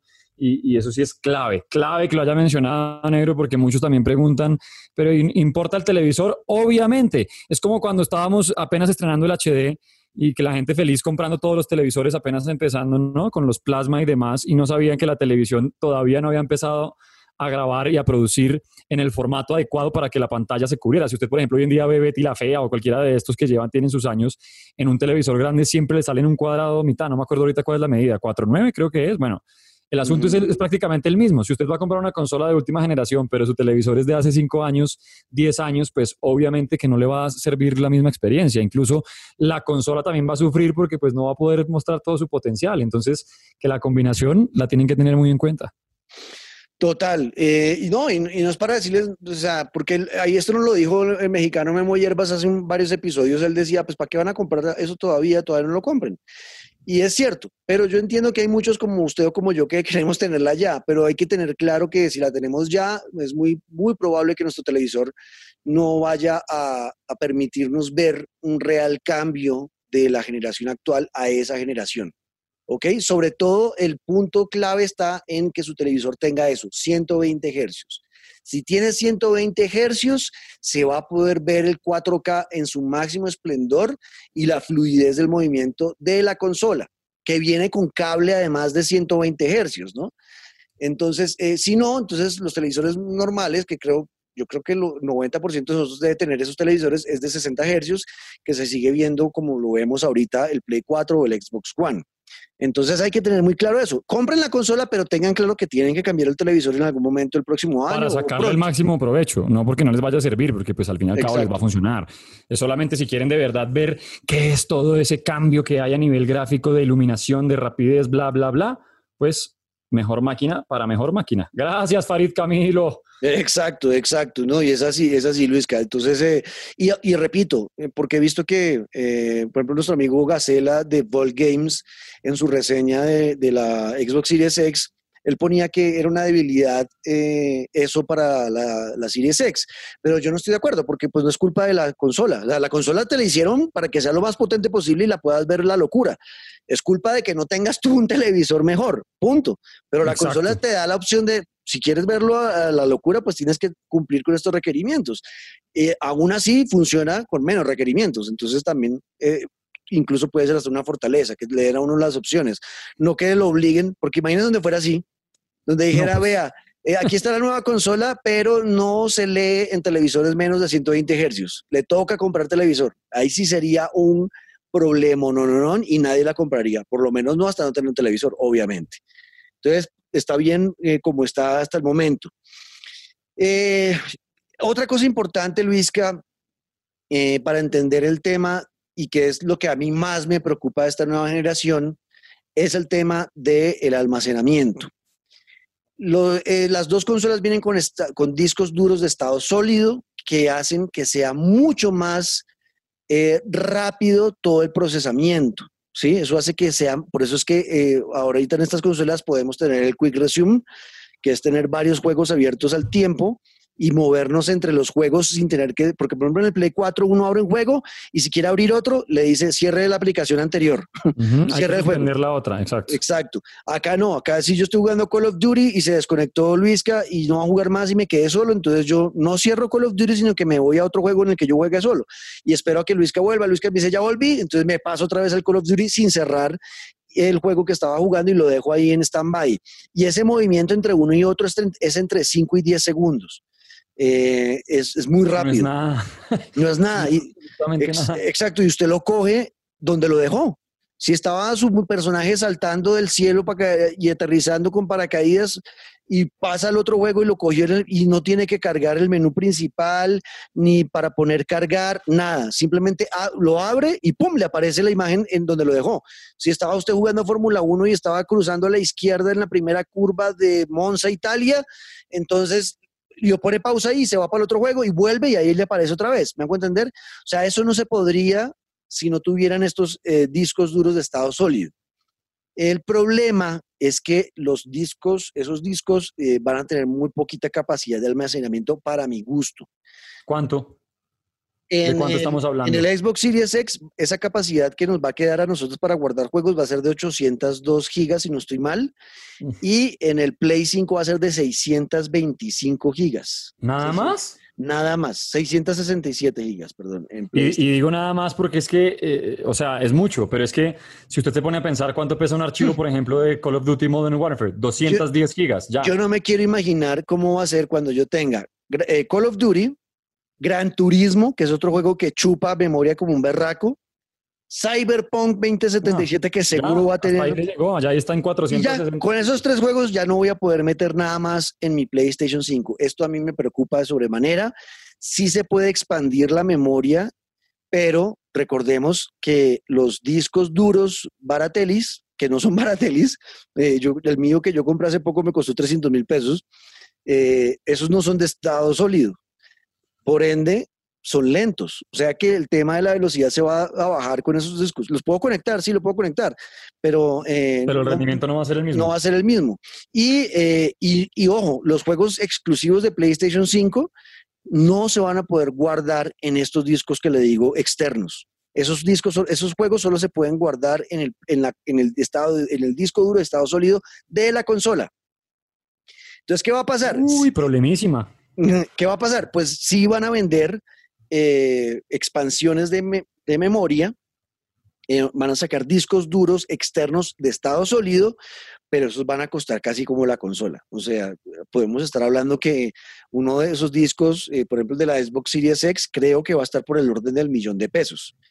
O sea, y ese usted se lo, lo conecta dentro de la consola y eso también es otro chicharrón. Por ejemplo, en el tema del PlayStation le toca a uno quitar las tapas, esas blancas, y casi que hacer un trabajo de ingeniería para meter un nuevo disco de estado para aumentar la capacidad de almacenamiento. Yo no sé, a mí el tema de la, del, de la, del, del almacenamiento me preocupa de sobremanera eh, y no sé qué vamos a hacer.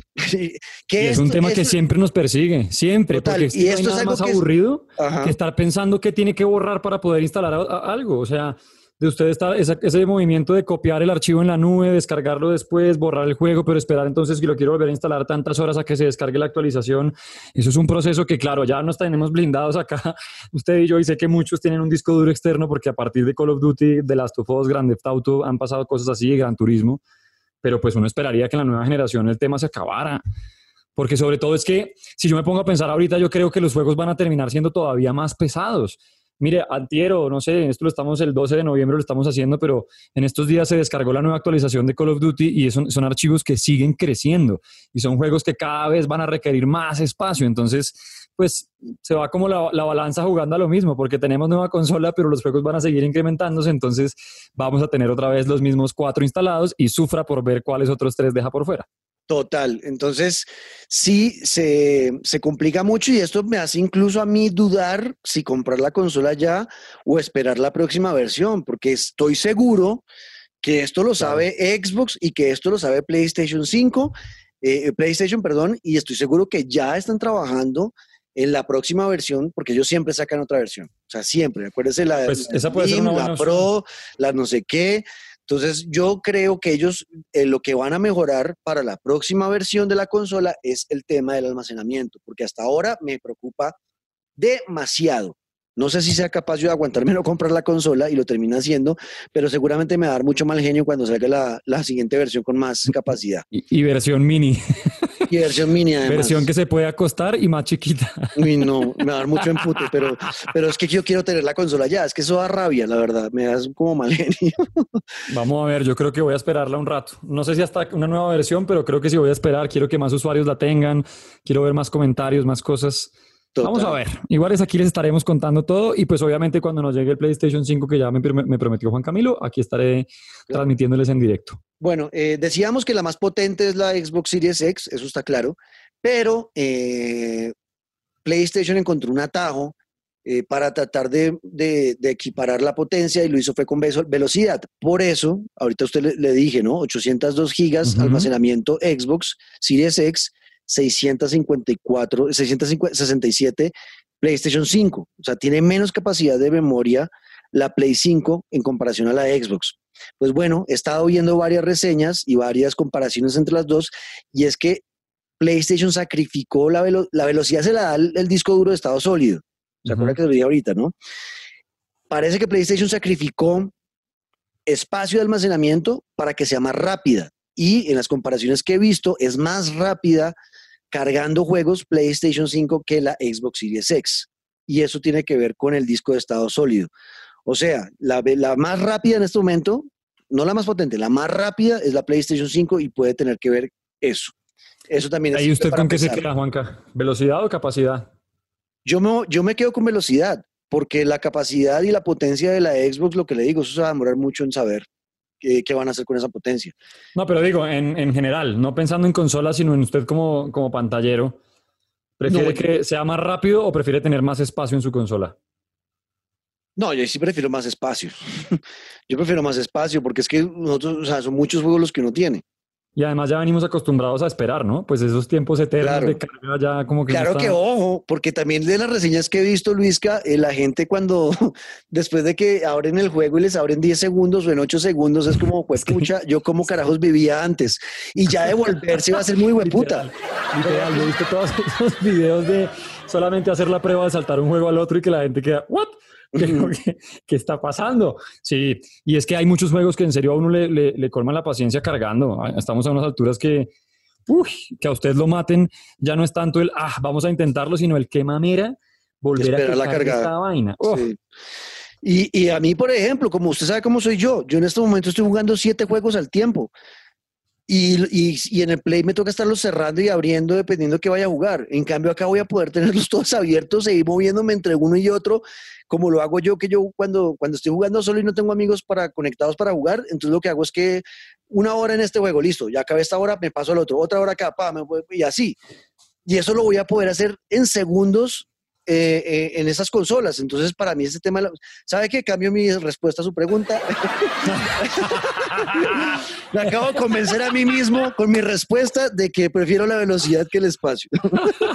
Hagan el mismo ejercicio. Ustedes ahí que están escuchando a ver qué van a preferir, porque es una decisión que también tiene mucho que ver a la hora de escoger qué, con qué se va a quedar. Claro, claro, claro, claro. Eh, bueno, y ya, ya para cerrar eh, este tema, eh, que no podemos ahondar mucho porque obviamente no tenemos las consolas y lo que estamos hablando es basado en lo que hemos Ujú. visto en reseñas. Eh, lo que sí uno puede ver es que el tema del control del PlayStation 5, el DualSense, es Ya. el verdadero elemento.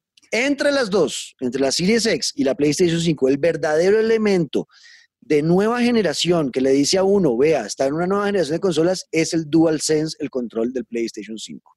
Tal cual, como le están apostando a eso, a la experiencia a través de las sensaciones, de, pues yo no lo he probado, pero cómo se va a sentir el hecho de que usted jale un arco y suelte una flecha en el videojuego que incluso incluye la consola PlayStation 5, viene eh, pensado, y eso sí lo vi, que claro, los juegos que vamos a tener de entrada no van a ser como que no van a permitir que se sienta la experiencia como tal del control, porque obviamente pues no todos la están ya eh, excavando, pero sí viene con un título la consola que viene armado para que tengamos presente hasta dónde puede llegar el control. En el sentido de, por ejemplo, cuando el personaje escala por una pared, cómo se siente cuando dispara, cuando se arrastra, cuando usa una mano o la otra. Eh, igual habrá que esperar para ver de verdad el verdadero potencial. Yo me imagino y siempre pongo como ejemplo de Last of Us y su segunda parte porque ahí la cantidad de sensaciones, de sonidos, del movimiento de las armas y demás puede ser algo que sorprenda. Pero por ahora la verdad es que sí, está clarísimo y que en los pequeños detalles también está la diferencia. Incluso por ahí vi fotos y también como todos eh, hicieron énfasis en el triángulo, círculo, X y cuadrado diminutos que tiene el diseño de, del DualSense y que son chiquiticos y que hace que supuestamente sea más cómodo el agarre y demás. Sí, ahí, ahí yo creo que eh, yo sí no soy capaz de aguantarme para probar ese control. O sea, han hablado tanto del control y lo que uno ve es que realmente la gente queda realmente emocionada con el control que necesito hacerlo. En cambio, el control del Xbox Series X, si no estoy mal, solamente cambió el D-pad, eh, la crucetica que quedó como con los puntos diagonales también, es como un circulito. Eh, eso es lo único que cambió, porque realmente el control es el mismo. Eh, y hay algo que, eh, por ejemplo, un amigo de nosotros, Andrés Perdomo, que estuvo en el episodio donde hablamos de las consolas de André Noob, él dice que, porque la gente dice, pero tú, ¿cómo así? ¿Xbox todavía tiene los controles con, con, con pilas? Entonces dice, él respondió, sí, pero es que eso le da más vida al control tiene razón. La vida de los, de los DualShock 4, de estos de Play 4, eh, a mí ya no me dura nada la carga, pero nada. Nada. Casi que le tocó no estar conectándolo todo el tiempo para Casi que, jugar con el control conectado. Y eso tiene razón, pero yo sí soy más ambientalista, más mamerto, y yo el tema de, tener que estar comprando pilas para un control eh, en esta época, donde el medio ambiente no necesita más pilas eh, que no tienen descomposición y, y, además contaminan el ambiente, pues no, no, no, no, es el momento. Yo prefiero estar conectado a la consola sabiendo que no estoy botando pilas a la caneca cada rato. De acuerdo. Entonces yo también me voy es por ese lado. Eh, ahí está, es lo que tenemos, los pensamientos que tenemos de, de, lo que hemos visto de las reseñas del, PlayStation 5 y del Xbox Series X. Eh, yo sigo inclinado a, comprarme la PlayStation 5, todavía no estoy seguro si es la digital o la física, estoy en esa batalla mental eh, donde no he encontrado un ganador, pero quiero tener también la Series X en algún momento o el golazo que creo que va a anotar Xbox, que es la Series S.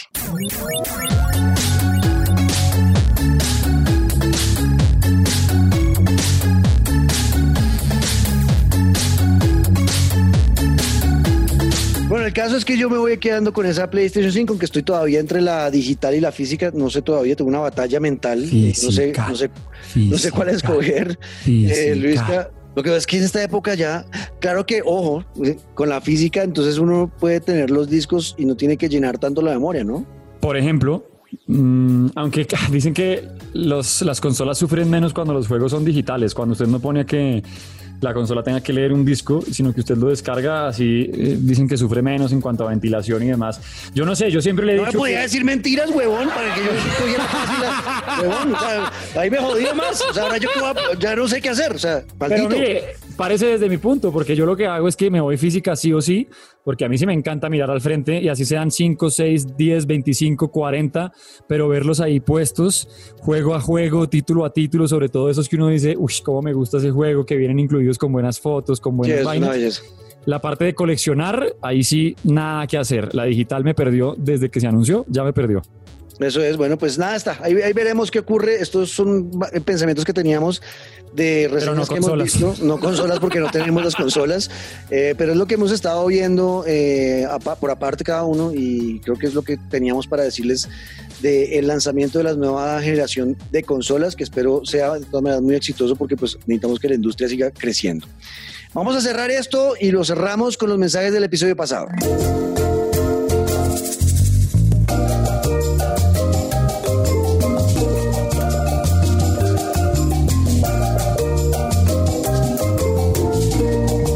Luis, que mucha gente comentó del episodio pasado, ¿no? Pero tremendo como aparecieron esta mano de nostálgicos. Y si vio que por ahí aparecieron mis, mis jugadores de Conflict. Ah, ¿Era sí, señor. Eh, es verdad. Vea, Devastation, nuestro Dave Escobar, eh, siempre opinando, dice, negro, yo nunca tuve una PlayStation 2. Andy, por favor, poner música triste, eh, violín triste. Eh, negro, nunca tuve una PlayStation 2, pero la jugué gracias a alguien del conjunto donde vivía, me la prestó. Solo probé Devil May Cry. De resto, Oh, me perdí de todo su catálogo. Sube, suena flauta de Sube. Titanic desafinada de eso fondo. es, eso, sube, sube.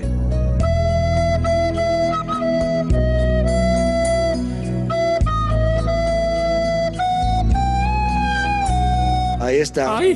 Pobre Volvió un bombardeo, espéreme. Otra vez el caza bombardero. No somos esto- estos videojuegos, de verdad.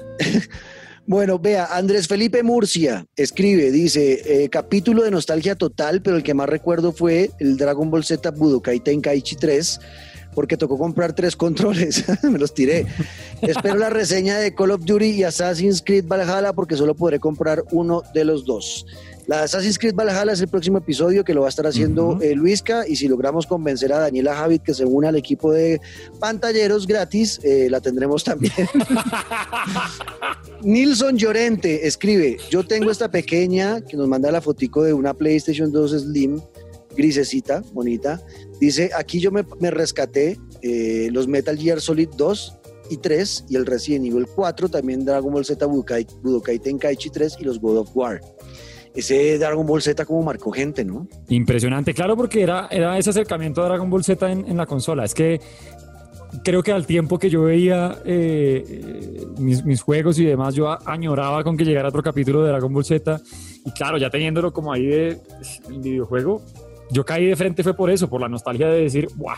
Quiero manejar a Goku, punto. Total, total. Vea, Santiago Niño no, no a nuestro amigo Santi, el viejo Santi que siempre nos escribe, dice, ya oí el capítulo nuevo, yo nunca jugué la PlayStation 2, obviamente, querido Santi, porque sabemos que eres un niño, pero un amigo del barrio la tenía y tenía Dragon Ball, Dra- Dragon Ball Budokai Tenkaichi 3 y para mí es el Ve. mejor juego de Dragon Ball que han hecho, las peleas eran de lo mejor, una chimba, y gracias por la invitación para enviar la nota de voz, muchas gracias. Sí, porque vamos a, vamos a hacer un episodio ya cuando tengamos alguna consola especial de la nueva generación hablando de lo mejor de la que termina, hablando de los mejores juegos de la Play 4 y la Xbox One. Eso lo haremos más adelante y Santi nos va a ayudar.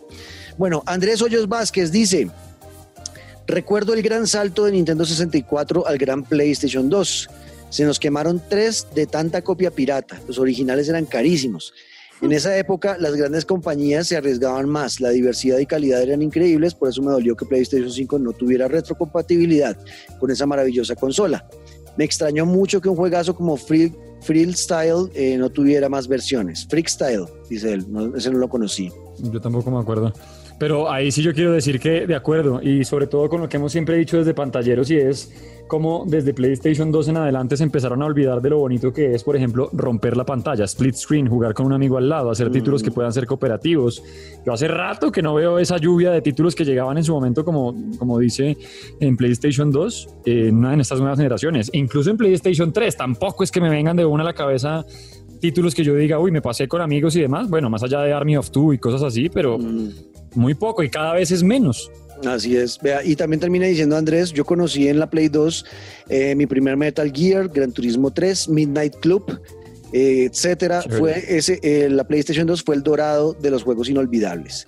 Eh, es verdad, a mí Midnight Club me encantaba. Ese juego, yo no sé si usted lo jugó alguna vez, Luisca.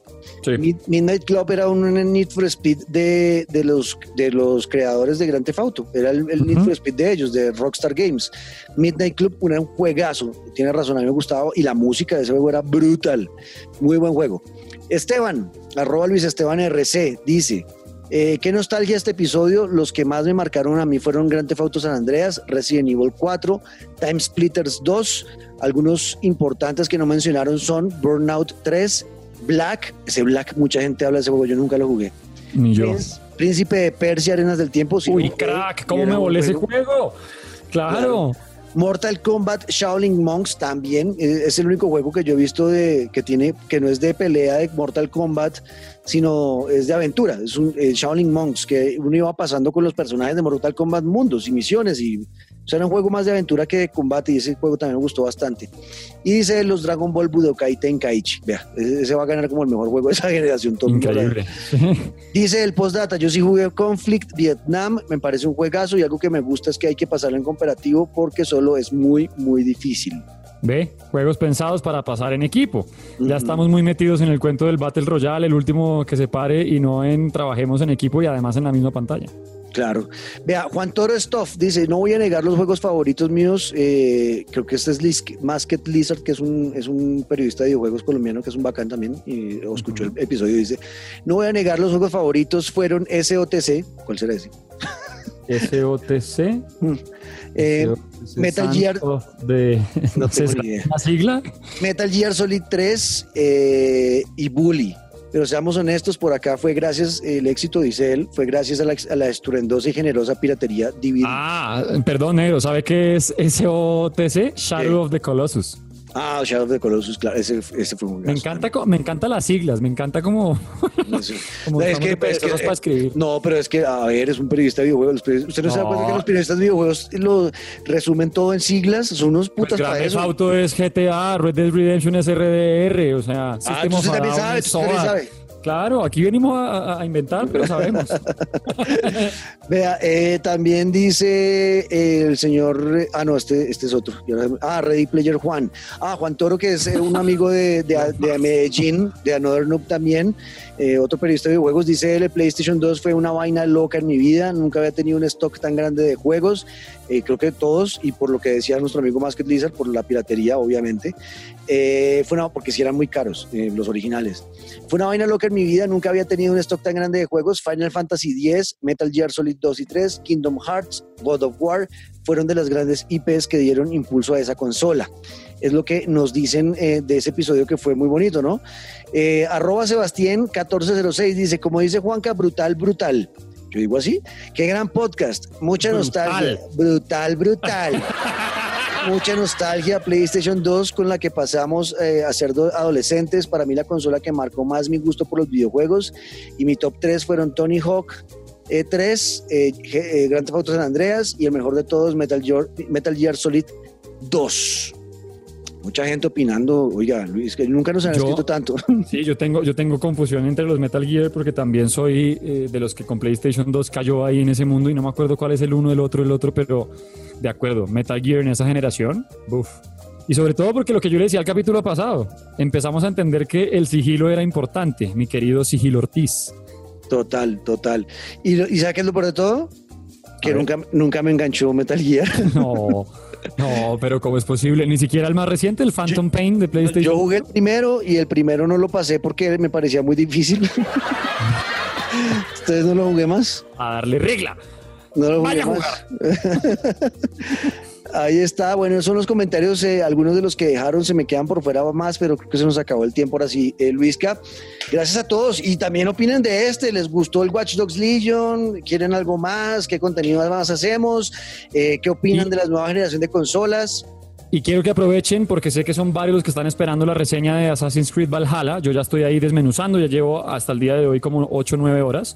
Pero quiero abrir el, el espacio para que pregunten qué quisieran saber. Sé que muchos están entre, no sé si comprar Assassin's Creed, Cold War, Watch Dogs. Pregunten qué quiere saber del juego y se lo traigo todo explicadito, desmenuzado para que usted vaya, compre, rompa la alcancía y escoja lo que más le guste, papi. Eso es, perfecto. Y veremos si Dani y Javi eh, logramos entonces convencerla a Luisca de esa es su misión. Eh, conquiste, haga algo, hermano. Pero es que usted sí, todo es todo You tibio. can leave your A head usted, a usted lo, a usted lo, a usted lo, lo- lo jodió su exnovia, hermano, y entonces usted no ha podido superar ese tema y, y le da miedo enamorarse otra vez. Esta puede ser, ¿por qué no la intenta? Pero ya estás, ya estás mezclando trabajo con amor y eso así las cosas comienzan mal, Juan Camilo. O sea, imagínate aquí una relación que no termine saliendo bien y pantalleros en qué acaba. ¿Mm? No, eso sale bien, eso sale bien. Yo Vamos a ver. sí. Yo por ahora voy a usar todos tus artilugios a ver si, si gratis viene por estos lados. Eso, use los mismos que yo uso con usted, eh, úselos con usted. Hasta aquí, pantalleros, el podcast. Ah.